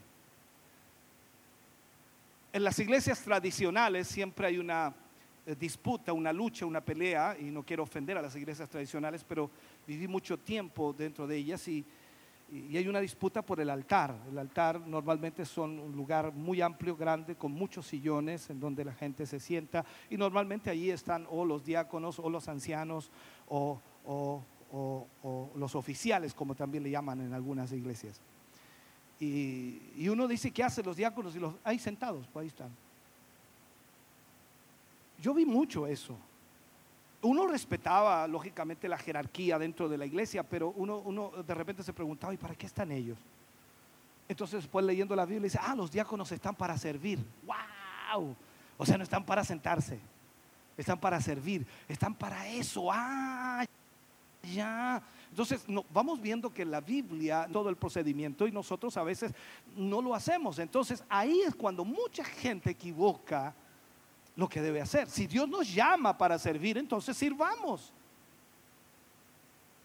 Ahora, muchos se engañan a sí mismos y la Biblia lo dice, ¿no? El, libro de Jeremías 17, 17, 9, cuando habla, dice, engañosos el corazón más que, más que todas las cosas y perverso. Nuestro corazón, hermano querido, está siempre declinado hacia el mal y tenemos que estar mm, con mucho cuidado ahí, siempre orando a Dios que nos guarde, que nos cuide de lo que decidimos hacer o lo que queremos hacer. Entonces ahí es cuando tenemos que tener mucho cuidado. Ahora, lo que estoy tratando de decirles, y vuelvo totalmente al tema, es que mucha gente se mueve dentro de la iglesia con un espíritu de ego. Un espíritu de ego. Son eh, egocentristas y a todos nos puede agarrar un- ese espíritu, hermano querido. Eh, el orgullo. Y en vez de llevar a la iglesia a, la unción, a la presencia de Dios, a la palabra misma de Dios, se pierde el, objetivo, se, se ponen en una posición elevada de espiritualidad. Y mucha gente le pasa eso. A veces tengo hermanos dentro de la congregación que literalmente son mejores que el pastor en muchas áreas, y lo digo con honestidad, porque Dios les ha llamado para cubrir un área específica y son buenos en esa área. Pero eso no significa que eso les da autoridad para luego debatir o contrarrestar lo que el pastor dice que hagamos. Y ahí se confunde entonces la persona y comienza con un espíritu de orgullo a manifestar que él es mejor que el pastor. Y quizás tenga razón en esa área, pero hay un montón de áreas que quizás él ni siquiera ve, ni toca, ni siquiera analiza, ni siquiera ha vivido, ni siquiera ha experimentado, ni siquiera se ha hecho responsable. Por lo tanto, no puede decir que es mejor que el pastor porque en un área le gana. Yo sé que aquí hay gente que ora más que yo. Y yo sé que aquí hay gente que adora más que yo al Señor. Y yo sé que aquí hay gente que persevera, en otras palabras, en lo que Dios le ha llamado más que yo. Y lo digo así con honestidad. Pero las responsabilidades son diferentes. Tú tienes un tipo de responsabilidad, yo tengo otro tipo de responsabilidad. Y es ahí en donde mucha gente se pierde. Y cuando la gente comienza a entrar con este espíritu de ego y no se controla, comienza a sentir que todo lo que él piensa, que todo lo que él dice, que todo lo que él ve está bien y lo que los demás dicen está mal. ¿Cuánta gente se ha ido de una iglesia o de cualquier iglesia y ha formado otra iglesia basándose en lo que estaba mal de la otra? Y no podemos formar una iglesia basada en lo que está mal de otra. Porque se supone que el llamado de Dios es para formar su iglesia, no la iglesia basada en lo mal de otra. Y eso ha sucedido en muchos lugares. Pastores que han sido ungidos y dijeron, no, es que esta iglesia está mal, nos vamos de aquí. Y un grupo ¡fua! se fue y se formó una iglesia y comenzaron a hacer todo bien de acuerdo a lo que estaba mal en la otra. Pero se le escaparon un montón de detalles y al final se le escapó de las manos la dirección de la iglesia y comenzaron a entrar en pecado, en inmoralidad, en corrupción. Porque el ego los engañó, el corazón porque se ponen en una posición elevada de espiritualidad, creyendo que ya, que ya son ministros frente a la gente que lo único que quiere es buscar a Dios. Hay gente muy sana que lo único que desea es buscar al Señor. A mí me impactan algunos hermanos, algunas hermanas que son inocentes, pero inocentes en las cosas de Dios, pero terriblemente inocentes. Y usted puede incluso estarles mintiendo y ellos creen, porque son inocentes. Y uno dice, pastor, ¿qué está diciendo? Sí, por eso a veces son tan envueltos con personas las cuales se consideran a sí mismos espirituales. Gente que quiere conocer de Dios, pero no pueden porque estas personas que se han elevado o se auto sienten como espirituales, se autoproclaman de alguna manera delegados directos del Señor, como que el Señor les habla a Él o solamente Dios habla a través de ellos. Es increíble esa situación. A mí me han invitado a iglesias en donde yo creo en la profecía. ¿Cómo no voy a creer en la profecía? La palabra de Dios habla de ello. Pero en iglesias que se han transformado solamente en profecía. Y cada cual habla de su propio corazón.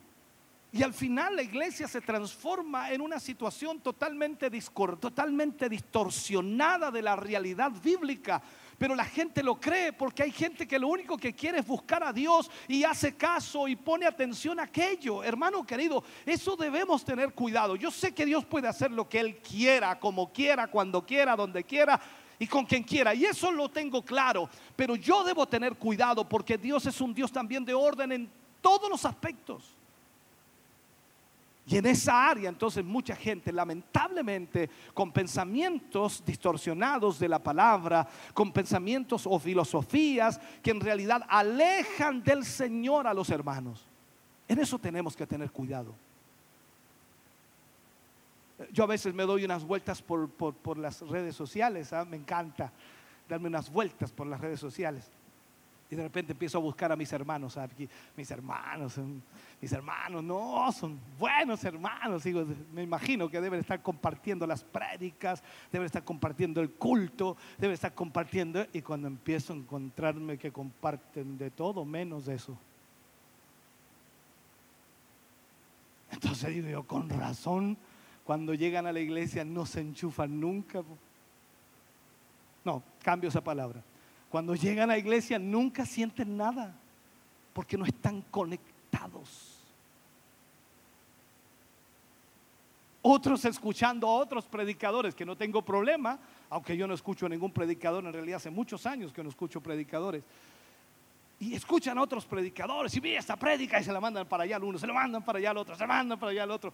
Y días atrás me llegó una de rebote, pastor, esta prédica buena, me la mandaron. Y yo, eh, Oh, dije yo, Dios mío, ¿quién es este? Oh, pobre hermano, no tiene idea quién es este predicador, no sabe cómo está viviendo. Este no tiene idea quién es. Porque tenemos ese problema. Nos gusta algo de la prédica. ¡Oh! ¡Qué unción! Mire, pastor, aprenda. El problema es que el testimonio del predicador es. Ese es nuestro problema. ¿No, ¿No, te es mejor escuchar a alguien que conoces así malito como yo, pero por lo menos lo conoces. Sabes quién es su esposa, sabes quiénes son sus hijos, sabes lo que hace, lo que no hace, por lo menos ya sabe. Pero escuchar a cualquier predicador que ni conoces quién es, ni, ni, sabes con quién vive, ni cuántas veces se ha casado, porque en Estados Unidos, hermano querido, están en segunda, tercera, cuarta, quinta nupcias. Entonces, ¿cómo pueden predicar la palabra de Dios cuando dice la escritura que el que anhela obispado Buena obra desea, pero tiene que ser marido de una sola mujer. Y cuando Jesús mismo dice que solo la muerte los puede separar, oh Dios, entonces es complicado eso. Hablar lindo, predicar, hoy día es lo más fácil que existe en el mundo, ¿sabe usted? Es lo más fácil. Pero tener un testimonio, tener una perseverancia en el Señor, tener una y mantenerse en la obra de Dios, eso es lo más difícil y eso es lo que mucha gente no ve. ¿Se recuerda usted qué dijo Jesús de los fariseos? No entran ellos ni dejan entrar. Ese es el problema. No entran ellos ni dejan entrar. Cada palabra de Dios que predicamos nos enseña algo. Y aprendemos a través de, de, la palabra de Dios que nuestra misión es llevar al pueblo a buscar y adorar a Dios. Esa es nuestra finalidad de que usted aprenda a adorar y a exaltar al Señor. Hemos estado estudiando el libro de Mateo, hemos estado estudiando el libro de Josué, hemos estado estudiando el libro de Apocalipsis, hemos estado estudiando diferentes temas, hemos hecho una serie de, diferentes temas para que usted aprenda y pueda profundizar más en lo que la palabra de Dios enseña. Pero algunos dicen, ah, debería predicar el pastor. Me tiene aburrido con este maná tan liviano. Porque quieren ver al pastor en la otra faceta, ¿no? De esa unción, ese poder. Pero claro, y los entiendo. Quizás a mí también me gustaría, ¿no? Pero como pastor veo que la necesidad más grande hoy es formar convicciones. La firmeza y la seguridad en la palabra de Dios, que puedas entender cuál es nuestra función como hijos de Dios. ¿Cuál fue la misión que le entrega el Señor Jesús a los discípulos y también a nosotros en el libro de Mateo 28, 20? Dice, enseñándoles que guarden todas las cosas que os he mandado. Enseñándoles que guarden todas las cosas que os he mandado. O sea, cada uno de nosotros necesitamos aprender de la palabra de Dios, ponerla en práctica. Hoy día vemos a muchos ministros solitarios. Días, semanas atrás, un hermano se me acercaba y me decía, pastor, me invitó un, evangelista me invitó a predicar a la calle y él lo decía con mucha honestidad, muy, muy sincero el hermano. Y yo lo escuché un ratito y, y, y, sabe, siento de mi corazón de predicar a la calle. Yo le dije, hermano, puede hacerlo, claro que sí, pero déjeme hacerle algunas preguntas. ¿Cómo no, pastor? ¿Usted conocía a ese evangelista antes? Lo había visto algunas veces. ¿A qué iglesia asiste ese evangelista? No, no, no tiene iglesia.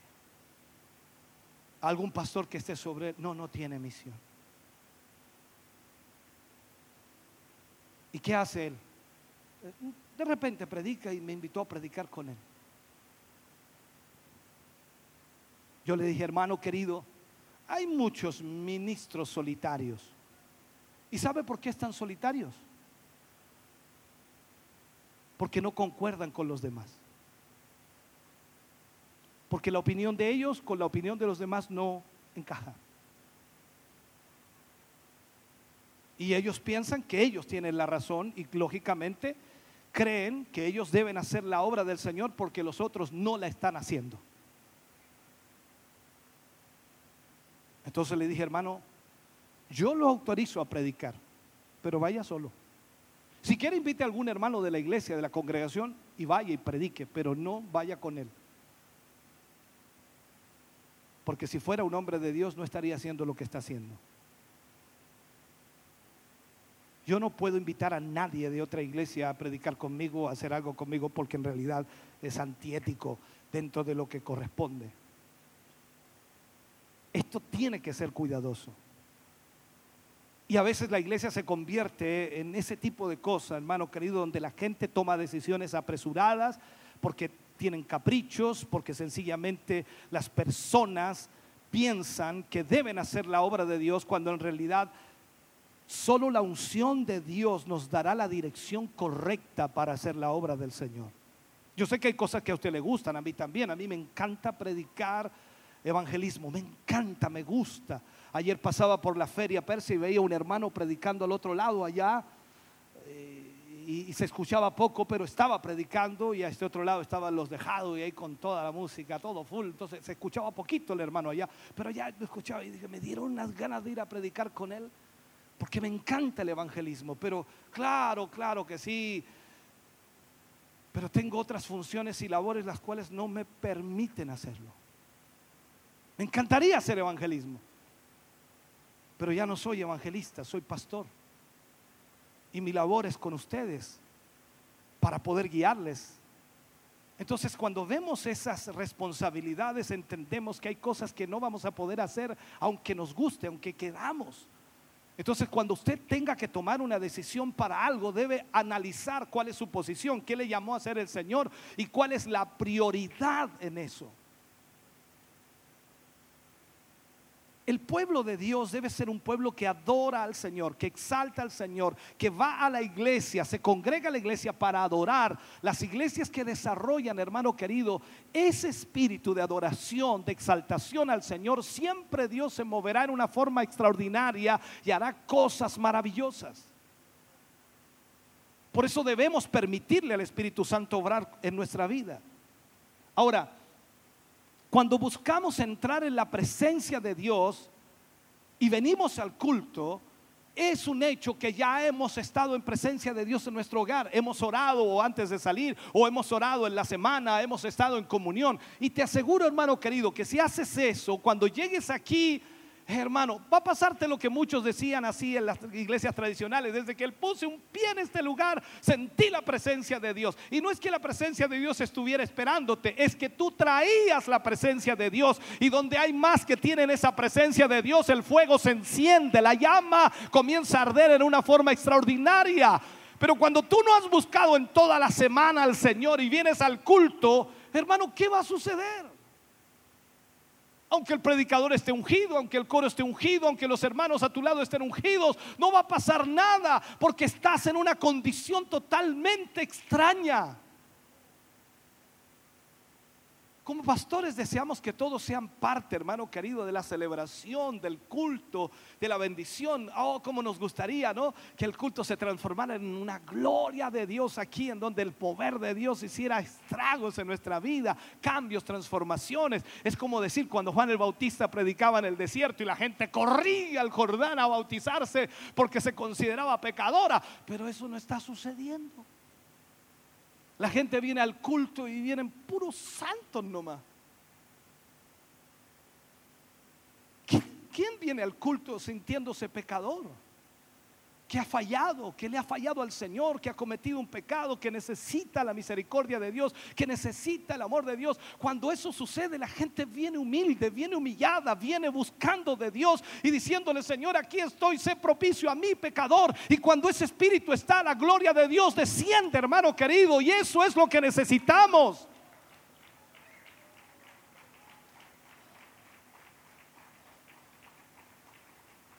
Ahora usted tiene que entender que la adoración no se enseña, es algo que debe experimentarse. Aquí no es que usted levante sus manos, abra sus labios y decimos a veces eso para que algún hermano se motive, pero no se enseña la adoración, se debe experimentar. Y usted adora al Señor de la manera diferente que adora al hermano, pero adoramos a Dios a nuestra manera y cuando lo hacemos, esa presencia de Dios fluye en nuestra vida. Muchos se confunden también que piensan que el que más llora es porque más está sintiendo la presencia de Dios. ¿Puede suceder en algún momento? Claro que sí, pero puede que no. Eso no lo sabemos. Para mí el que siente la presencia de Dios tendrá cambios, transformaciones. Habrá algo que cambiará en su vida. Eh, no sé, está enojado con un hermano y de repente ¡fum! salió corriendo. No porque quiso correr, sino que buscó al hermano y se abrazó con él y dijo, hermano, perdóname. Pero se ha fijado que estamos ahí, que usted siente de ir, de ir, pero no va, no va, no va. Dice, espera que termine el culto. Voy a tratar de, no mejor cuando vamos saliendo, que nadie vea. y ahí estamos, y al final terminó el culto, se fue para la casa y siguen enojados.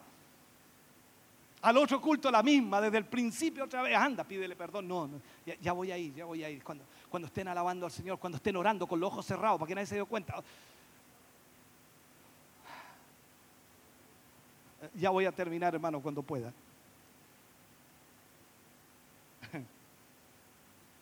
Voy a hacer una pregunta y ¿cuántos alguna vez han sentido la unción de Dios?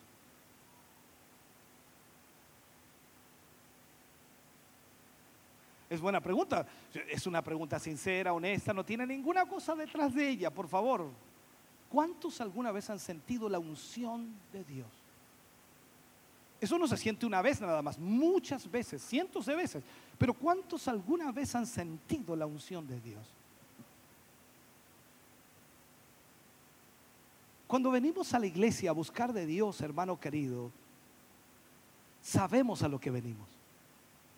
Porque si hemos sentido la unción de Dios en alguna oportunidad, entonces sabemos lo que eso significa. Cuando usted siente la unción de Dios, aunque esté lleno de problemas, esté llena de dificultades, incluso con dolencias, increíble, todo cambia, su mentalidad, sus sentimientos, su corazón, su cuerpo cambia, todo cambia. Incluso los dolores como que se van por el momento, aunque después que todo eso termina vuelven los dolores otra vez. Pero qué increíble, hermano, cuando la unción de Dios baja sobre la vida de una persona, puede saltar, correr, brincar, gritar que no podía hacerlo, porque la unción de Dios hace cosas sobrenaturales. Y cuando usted siente eso, sabe que es Dios obrando allí y no hay mano humana en ese asunto.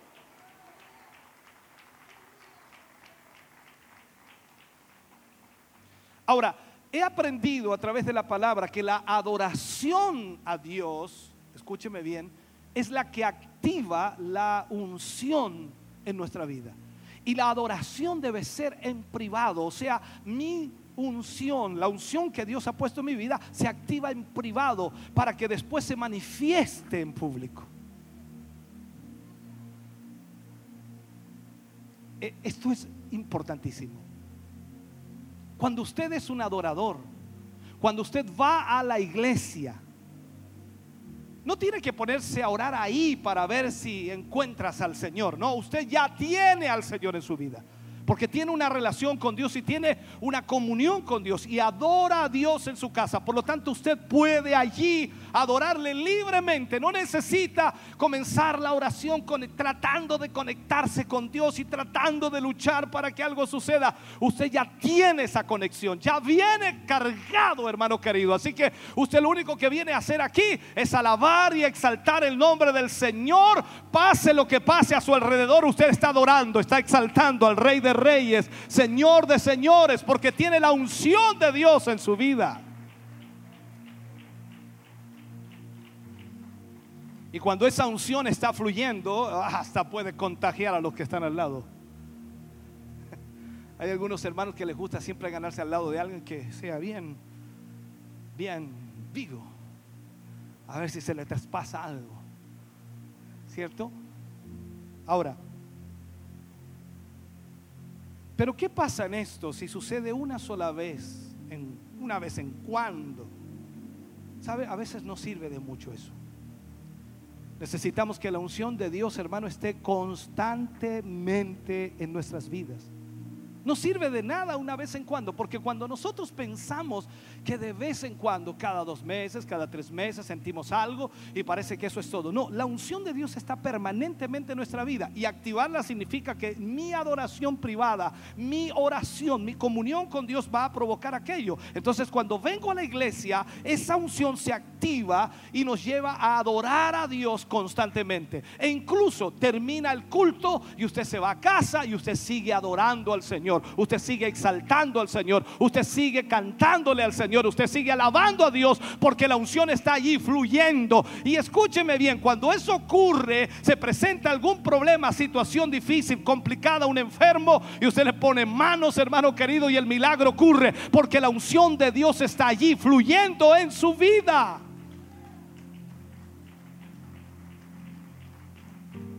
Aleluya.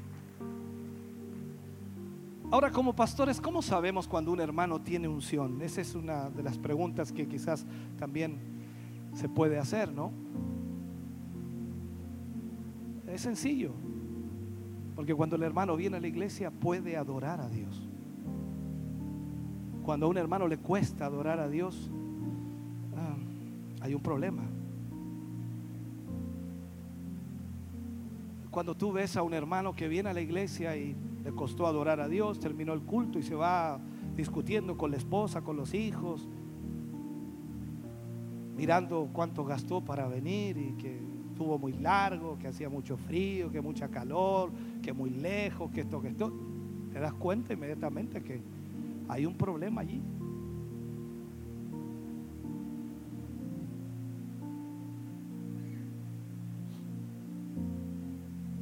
Esta búsqueda de la unción se mantiene constantemente, o sea, debe ser constante. Durante la semana, el lunes, martes, miércoles, jueves, viernes, sábado, domingo, o sea, mantenerse, sobre todo en medio de las dificultades. Enfrentamos problemas, dificultades, pero ahí está el Señor y nosotros vamos a su presencia no para llorarle, sino para agradecerle. Que a pesar de todo Él está con nosotros, que a pesar de todo Él nos ayuda.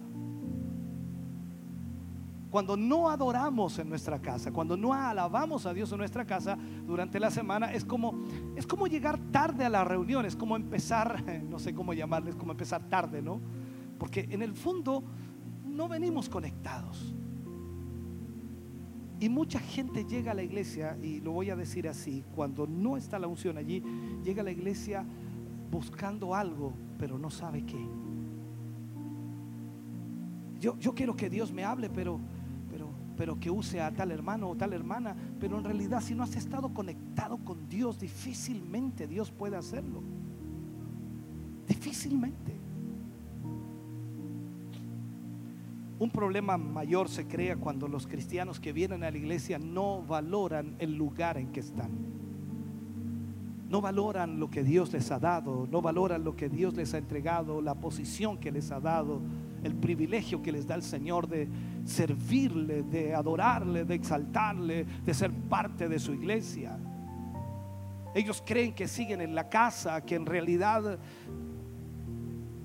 no necesitan ponerle tanto color al asunto. Pero la verdad es que para entrar en la presencia de Dios, tienes que venir conectado. Tienes que venir con ese deseo enorme de adorar al Señor, de exaltar al Señor, de glorificar al Señor. Porque la unción de Dios va a estar sobre ti. Y en el momento en que comienzas a festejar con la alabanza, adorar con la alabanza, podemos entonces entrar en la presencia de Dios, hermano querido, porque hemos decidido hacerlo. Recuerda lo que la palabra de Dios nos enseña. Dice que el velo se partió. El momento en que Jesús murió en la cruz del Calvario, el, el, velo se partió. Y eso significa entonces que tenemos libre acceso a la presencia de Dios. Entonces yo te hago esta pregunta. ¿Dónde estás ahora? Si yo estoy en el templo. Pero, pero ¿dónde estás ahora? Ubícate en lo espiritual. ¿Dónde estás ahora? Ahora estamos en presencia de Dios. Y pon esto de otra manera. Si estuvieras ahora en presencia de Dios, ¿qué harías? El libro de Apocalipsis dice, cuando lo vi, cuando lo, lo, lo vi, caí, dice, de rodillas, delante de sus pies. O sea, la adoración nace del corazón cuando yo entiendo en qué lugar estoy y dónde estoy y en presencia de quién estoy. Entonces cuando decimos que la unción de Dios está en nuestra vida, imagínate, es como conectarse, es como cuando María visita a Elizabeth y en el vientre de María estaba gestándose Jesús y en el vientre de Elizabeth estaba gestándose Juan el Bautista.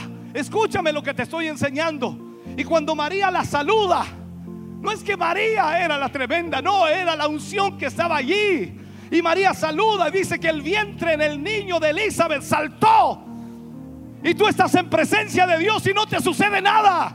Y tú estás en la presencia de Dios y no sientes lo que debes sentir cuando en realidad no sabes que el Señor está aquí en esta mañana. No necesitamos un programa. He ido a iglesias en los cuales es increíble. Recuerdo en Brasil cuando estuve en una iglesia predicando y de repente el pastor dice, ahora hermanos es el momento que descienda el Espíritu Santo. Yo quedé raro y, antes que lo que había. Y como que comenzaron todos a levantar sus manos y a alabar a Dios con una forma más, más efusiva, con más fuerza. Y algo comenzó a suceder. Me causó extrañeza el método. Era como que les daban permiso a los hermanos para ahora sí, ahora es el momento de adorar a Dios. Hermano querido, ¿en qué momento te, dijeron hay algo en la puerta? Seguramente cuando tomaron tus datos, hermano querido, a, a las 11.20 recién tú puedes adorar a Dios. Tú adoras a las 11.25, tú a, la, a, a las 11 y media. No, no, no. Nadie le dijo nada de eso. Desde que entró a este lugar, lo único que debe hacer es adorar a Dios, exaltar al Señor, porque usted sabe en presencia de quién está. A través de la palabra aprendemos, hermano querido, que usted está en Cristo y que la unción de Dios es para cada creyente. Y la unción de Dios viene para que usted pueda cumplir la labor que Dios le ha encomendado hacer. Pero esa unción se va a activar en su vida cuando usted aprenda a adorar a Dios. No importa qué tan pequeño o tan grande sea la tarea que el Señor le ha designado. Pablo dice en la palabra de Dios, todo lo puedo en Cristo que me fortalece. Hay cosas que parecen muy difíciles, hay cosas que parecen muy grandes y, y, créame que en estos 26 años de pastorado me he encontrado con muchos obstáculos que son difíciles y, y, y los he visto caer delante de mí, no por mi capacidad, sino porque Dios ha obrado y ha mostrado su gloria. Dios ha sido grande y maravilloso. Pero en esto tú y yo debemos entender, hermano querido, que debemos agradecerle a Dios por lo que Él ha hecho con nosotros, por lo que nos ha dado. Esa misma unción que tienes ahora nos permitió nacer de nuevo. Es la que ha sanado tu cuerpo cuando has estado enfermo. Es la que te ayuda en cada área de tu vida para que tengas éxito. En cada cosa que emprendes, Dios está allí con esa unción dándote la solución a los problemas. Me encanta, me encanta lo que dice Pablo a los Corintios cuando les dice, poderoso es Dios para hacer que abunde en vosotros toda gracia, a fin de que teniendo siempre en todas las cosas todo lo suficiente, abundéis para toda buena obra. ¿Sabes tú, hermano querido, que para hacer buenas obras debe haber gozo en el corazón, debe haber alegría? Tú no puedes hacer buenas obras enojado, tú no puedes hacer buenas obras con celos. Necesitas el gozo de Dios y la unción de Dios te da ese gozo en tu vida. Oh, bendito sea el nombre del Señor. Ponte de pie, mi hermano, en esta mañana. Creo que debo terminar.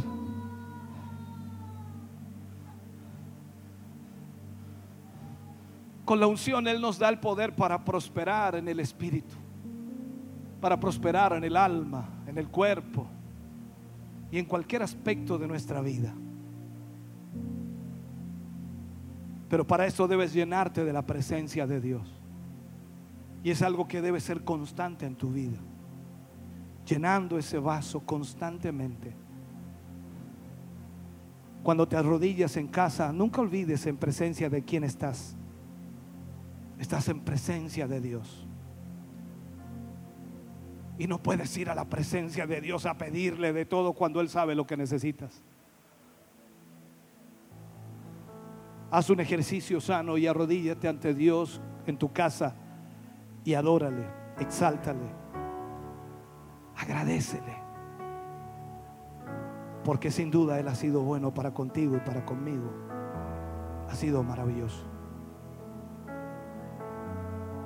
Padre, oramos en el nombre de Jesús. Dándote gracias, Señor, por esta palabra, agradeciéndote, Señor, por este tiempo que nos has permitido. Gracias porque podemos adorarte, exaltarte, darte a ti toda honra y toda gloria. Señor, estamos en presencia tuya aquí en esta mañana. Y no importa, Señor, lo que esté pasando a nuestro alrededor, tú eres prioridad en mi vida y tú eres prioridad en mi corazón. Señor, yo te adoro, te exalto, te glorifico. Gracias, Padre, por tu amor y misericordia. Gracias, Señor, por todo lo bueno que has sido para con mi vida. Señor, te adoramos, te exaltamos, te rendimos a ti toda alabanza y toda adoración. Aleluya. Oh, gloria a Dios. Adoremos a Dios.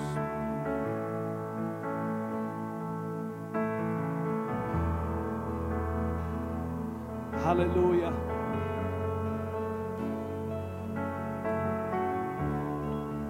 Te adoramos, Jesús.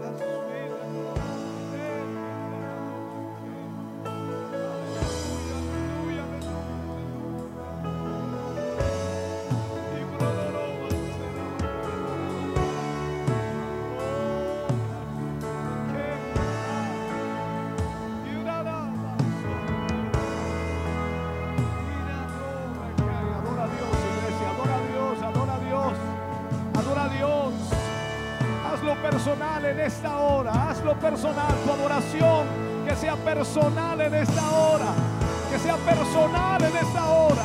Entra en la presencia de Dios, iglesia, entra en la presencia de Dios en esta mañana. Oh Espíritu de Dios, obra oh,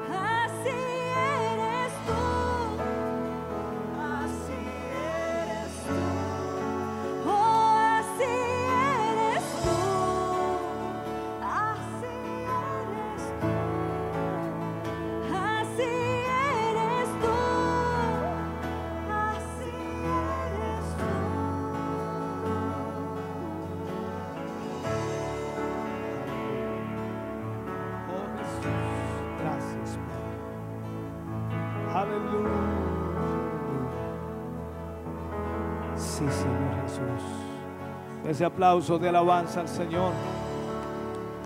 Oh, gloria.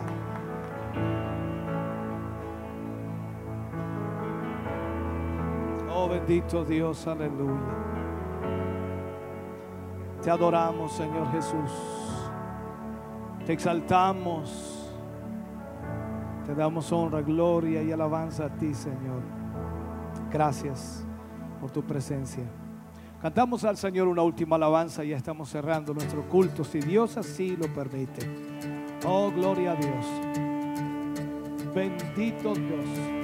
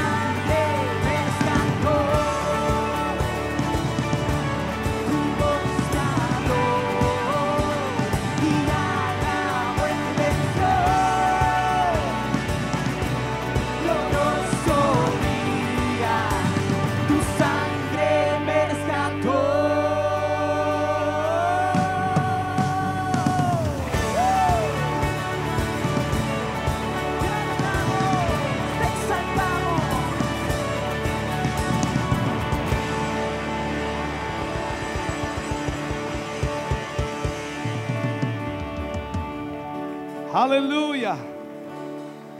Bendito Jesús. Gracias te damos, Señor Jesús. Vamos a estar orando por las peticiones que hoy tenemos. Recordarles a las damas de Siloé el miércoles 14 tendrán su primer culto después de mucho tiempo. Damas de Siloé a las 19:30 horas en Barros Arana 436. Deben llamar para inscribirse, por favor para que de esa manera puedan participar de ese culto de damas el día miércoles a las 19.30 horas. Vamos a estar orando por Cristóbal eh, Zamora Carrasco, por Gonzalo Parra, por eh, Verónica Maldonado, por hermano Flavio Parra, por la hermana Raquel Malgüe y por Yasna Vázquez. Todas estas peticiones las pondremos en esta oración final, dando gracias a Dios por su gran amor y misericordia. Les invito a orar al Señor Padre en el nombre de Jesús. Vamos ante su presencia una vez más, agradeciendo, Señor, su gran bondad y misericordia. Gracias, Señor, por cada alabanza y oración elevada a tu nombre. Gracias, Dios mío, por tu palabra. Gracias por ministrar nuestro corazón hoy. Y yo te pido que esta palabra, Señor, pueda producir en el corazón y vida de tus hijos el cuidado y también, Señor, puedan ellos comenzar a activar esa unción de Dios en sus vidas. Padre, en el nombre de Jesús, te pedimos y te rogamos que tu gracia divina esté sobre cada uno de ellos. Gracias, Dios mío. Ahora presentamos a ti todas estas peticiones, Señor, que hemos leído y te pedimos que extiendas tu mano, Señor, y obres un milagro. Tú eres el Dios de los milagros, tú eres el Dios que sana, tú eres el Dios que liberta, tú eres el Dios que rompe cadenas y ataduras, Señor, y sé que tú obrarás en cada vida. En el nombre de Jesús reprendemos toda enfermedad, Señor, y creemos, Dios mío, en un milagro tuyo para tu gloria. Gracias, mi Dios. Ahora al retirarnos nos vamos contentos, nos vamos bendecidos y nos vamos guardados en el hueco de tu mano, bajo tu bendición, que es del Padre, Hijo y Espíritu Santo. Amén y amén, Señor. Fuerte ese aplauso de alabanza al Señor. Dios les bendiga, mis hermanos. Gracias por estar con nosotros en esta hora.